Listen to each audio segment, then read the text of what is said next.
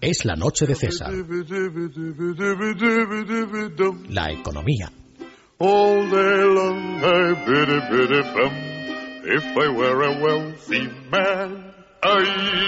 Ya lo saben ustedes, vamos, ni se les ocurra ni fumar, ni beber, casi casi nada agradable, porque es que llega Montoro y les va a atizar una coz fiscal, por supuesto, de esas que no se le olvidan a nadie.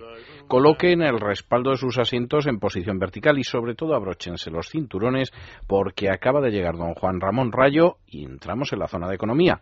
Muy buenas noches, don Juan Ramón. Muy buenas noches, don César. Desde hace aproximadamente un año, la prima de riesgo española pues, se ha situado en unos niveles bastante más tranquilos. Hace un año, en junio del año pasado, estábamos hablando de que España tenía que ser inminentemente rescatada, de que la zona del euro se podía romper, pero, sobre todo desde el 30 de julio del año pasado, desde que Mario Draghi, el presidente del Banco Central Europeo, pronunció unas mágicas palabras en las que venía a decir que haría todo lo necesario para salvar a la zona del euro, créanme, la prima de riesgo empezó a caer. Y esas palabras se plasmaron en un programa, el famoso programa o plan de rescate del Banco Central Europeo, OMT por sus siglas en inglés, por el cual si un gobierno de la periferia de Europa va al Banco Central Europeo y le pide ayuda, el Banco Central Europeo, a cambio de que suscriba unas ciertas condiciones presupuestarias y de reformas, eh, comprará ilimitadamente deuda pública de ese país. Todo lo cual, obviamente, llevó pues a que la prima de riesgo de todos los países eh, cayera. Si a esto le ¿Qué disgusto le ha dado usted al Departamento de Agitación y Propaganda de Mariano Rajoy? Sí, bueno, con esa explicación. Y si a esto le añadimos la lluvia de liquidez que desde diciembre anunció y desde abril viene implementando el Banco Central de Japón, por el cual están cayendo incluso las primas de riesgo de Ruanda, pues tenemos el pack completo de por qué la prima de riesgo española está eh, muy baja. Pero ya digo que, entre otras cosas, es por este plan de rescate del Banco Central Europeo que, al fin y al cabo, si es creíble, eh, es decir, si, si el mundo se cree que Mario Draghi efectivamente está dispuesto a comprar casi cualquier cantidad de deuda que le pida Mariano Rajoy, pues eh, España no puede quebrar, simplemente monetizaría la deuda y le trasladaría el coste de la quiebra de España a todos los contribuyentes y a todos los ciudadanos europeos, por lo cual también es dudoso que esto se llegue a realizar. Pero bueno, si nos creemos que se realizaría, desde luego España no puede quebrar. Pero ¿qué pasa? Pues que este plan de rescate del Banco Central Europeo está sometido estos días a un escrutinio por parte del Tribunal Constitucional alemán, porque 37.000 ciudadanos alemanes consideran que este plan de rescate, este programa de rescate, vulnera la Constitución alemana. Lo cual mm, tiene visos de no ir mal encaminado. Efectivamente. Otra cosa es que luego el Tribunal Constitucional pues haga una especie de encaje de bolillos, como ha hecho en los últimos años, precisamente para eh, no ir abiertamente en contra de la Constitución, pero compatibilizar las nuevas medidas de construcción europea con, esta Constitución. Pero desde luego tenemos que ayer compareció Mario Draghi y Mario Draghi se vio forzado a prometer que el programa de compra de, deuda no sería ilimitado y además se limitaría a la deuda a uno y tres años. Hoy ha comparecido el ministro de Finanzas alemán Schäuble, que ha defendido el programa de rescate del Banco Central Europeo diciendo que cree que no viola su mandato, pero atención, el presidente del Bundesbank, Jens Weidmann, que viene a ser la voz de la sensatez monetaria dentro de Europa,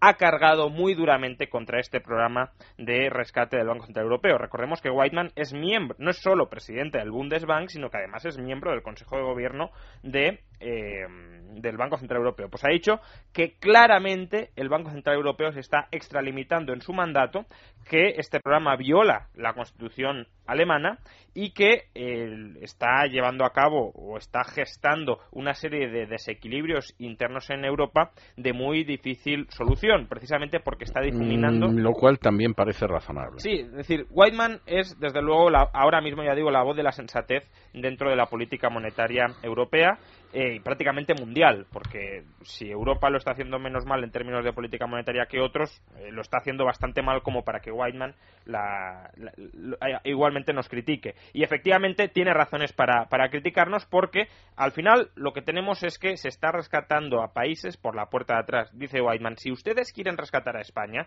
háganlo a través del Fondo de Rescate Europeo, es decir, suban los impuestos a los contribuyentes europeos y con ese dinero paguen el plan de rescate de España. Lo que no pueden hacer es eh, comprar y monetizar deuda pública para que, sin que nadie se dé cuenta, está rescatando países y, por tanto, sin que haya una responsabilidad directa en lo que se está eh, realizando. Con lo cual, pues bueno, estas han sido las declaraciones de Weidmann ante el Tribunal Constitucional alemán. Veremos qué acontece y qué declara eh, este Tribunal Constitucional que podría pues poner en jaque el mecanismo que hasta ahora ha permitido estabilizar la zona del euro, pero estabilizarla para mal, porque estabilizarla en qué sentido? Pues ha permitido que todos los gobiernos europeos relajen el inaplazable ritmo de ajuste y de reformas en la zona del euro, entre ellos en España. Ya sabemos que Mariano Rajoy lleva prácticamente un año paralizado y que la única reforma medianamente seria que hemos visto en los últimos meses ha sido ese informe, que todavía no se ha plasmado en propuesta de reforma legislativa, ese informe de reforma de las pensiones. Un informe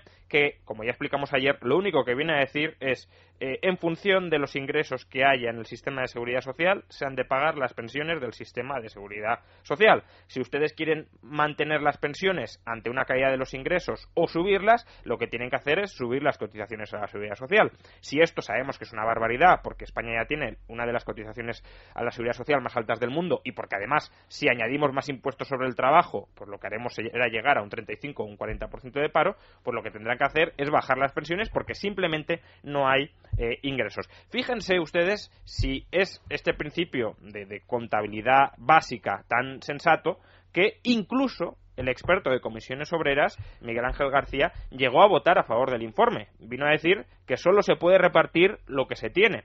Pero él se manifestó a favor de que como los ingresos están cayendo y no llegan a cubrir las pensiones actuales, lo que habría que hacer es subir las cotizaciones a la seguridad social. Pero, obviamente, eh, si quieres mantener un nivel de gasto, pues eh, solo puedes hacerlo subiendo impuestos. Otra cuestión es que lo hagas eh, bajando el gasto, es decir, que eh, como los ingresos han caído, reconozcas que no hay ingresos suficientes y bajes las pensiones. Bueno, pues hoy Comisiones Obreras ha desacreditado y apartado a su experto en, el comité de redacción del informe. Ha dicho que no recoge la posición del sindicato, que el sindicato está en contra de esta propuesta de reforma, que se trata de un voto, ha dicho, escandaloso y paradójico, porque los expertos del Comité de Reformas están al servicio de las entidades financieras, cuando el informe no recoge explícitamente la sugerencia que sería de verdad la reforma que necesitan las pensiones españolas, que es privatizar el sistema. El informe dice que una de las vías puede ser la privatización, pero que otra, insisto, puede ser subir impuestos. Y esto, desde luego, sería la postura izquierdista para mantener las pensiones actuales. Lo que no puede ser es vivir en el, país en el país de las maravillas. Es decir, eh, no tenemos ingresos suficientes, seguimos gastando lo mismo. Eso es imposible. O bajamos el gasto o subimos los, impuestos. Pero, desde luego, eh, mantener el gasto sin subir los impuestos no puede ser. Y en la seguridad social em, tampoco. Con lo cual, pues bueno, se ha apartado a este experto. Veremos al final el gobierno qué caso le hace al informe de reforma de las pensiones. De momento, lo que estamos viendo es que algunas comunidades dentro del Partido Popular se están empezando a desmarcar de la posición eh, pro subida de impuestos del gobierno central. En este caso ha sido el gobierno extremeño de José Antonio Monago el que ha anunciado que va a bajar el IRPF al 90% de los extremeños. No sabemos muy bien por qué al 100% no. Les parece que ese 10%, que además será el 10% más productivo de la sociedad extremeña pues sean una especie de parias sociales y también a las a los eh, autónomos y a las empresas. Eh, desde luego es un camino que es el que hay que seguir. Es decir, el camino de subir impuestos no nos conduce a ningún lado. Pero, como siempre decimos, dos matices. El primero, hay que bajar impuestos, pero hay que bajar también el gasto.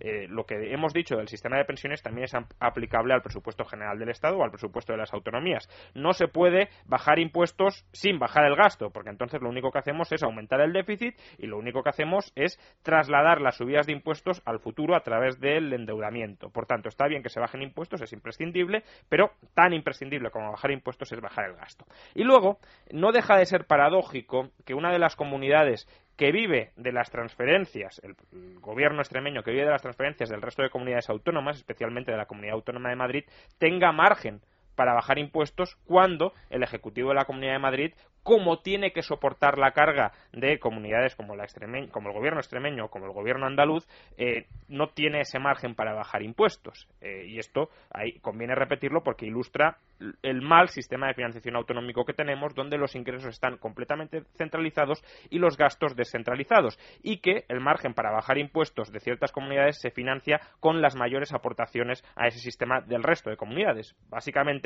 que los extremeños eh, pagarán menos impuestos a costa de que los madrileños o no paguen menos o incluso paguen más. Por tanto, eh, cuidado con este sistema que, desde luego, por buena que sea la medida de bajar impuestos, eh, lo que habría que hacer es reformar todo el sistema de financiación autonómico hacia la corresponsabilidad entre ingresos y gastos. De hecho, en España, solo las diputaciones forales tienen un régimen fiscal propio y estas diputaciones forales han sido tomadas, una de ellas, en concreto la de Guipúzcoa, por Bildu y pues una medida típicamente socialista y antiliberal, pues ¿qué van a hacer o qué están pensando hacer? Pues están pensando en eliminar la declaración conjunta en el IRPF dentro de la Diputación Foral de Guipúzcoa para recaudar 300 millones de euros. Esto para el tamaño de la Diputación Foral de Guipúzcoa, obviamente es una auténtica barbaridad de recaudación. Ríanse ustedes de las subidas de impuestos de eh, Montoro. Ahora bien, le han preguntado a la Diputación Foral eh, a qué viene tanto afán recaudatorio y la, portavoz del, Ejecutivo se ha mostrado indignada diciendo que no, que esto no tiene nada que ver con el afán recaudatorio de la Diputación, que es simplemente una medida para promover la igualdad entre hombres y mujeres. No sabemos muy bien por qué suprimir la declaración conjunta va en contra de la igualdad entre hombres y mujeres. Eso quisiera yo saberlo. Pero esa es la excusa oficial para saquear todavía más los, los bolsillos de los guipuzcoanos. Pero desde luego no confíen en las administraciones públicas para sacarnos de, de la crisis. Decía Ludwig von Mises que los gobiernos no pueden enriquecer a los ciudadanos, pero sí pueden empobrecerlos. Que es la pura verdad. Efectivamente, entonces, lo único que les tenemos que exigir a las administraciones es que dejen de meternos el dedo en el ojo, pero no que nos saquen de la crisis porque ellos o ellas no nos van a sacar de la crisis. Y hoy, pues uno de esos empresarios modelo que hay en España, que además tiene un discurso, eh, la verdad, muy sensato siempre que se pronuncia al respecto, que es Joan Roch, el presidente de, de Mercadona, pues ha venido a repetir una de uno de esos mensajes que es importante que calen en sociedad y que, eh, y que bueno, pues se viene repitiendo desde hace mucho tiempo. Y es los empresarios nos sacarán de la crisis. Fíjense que no ha hablado de emprendedores, sino de empresarios. Bien, eh, porque sabe de lo que habla. Efectivamente, porque él lo ha vivido en su propia carne y ha creado una de las mayores empresas españolas y eh, lo ha dicho, además, no como una reflexión retórica y general como tantos otros podemos hacer, sino que Joan Roth ha dicho esto y se lo cree, porque ha colocado 3 millones de euros en su proyecto Lanzadera para sacar adelante 15 nuevos proyectos empresariales, 15 proyectos de, de semilla empresariales eh, para que nazcan, crezcan y, se reproduzcan. Con lo cual, eh, pues no solo tiene un discurso eh, coherente, lógico y adecuado, sino que además pone su dinero donde pone sus ideas, lo cual eh, no, no, todos lo hacen, sino que muchas veces eh, se pierden en reflexiones generales sin entrar en la arena como si están, está entrando Joan Roch, pese a que el contexto español, con subidas de impuestos por todos lados y con regulaciones por todos lados, no ayuda precisamente en esta dirección.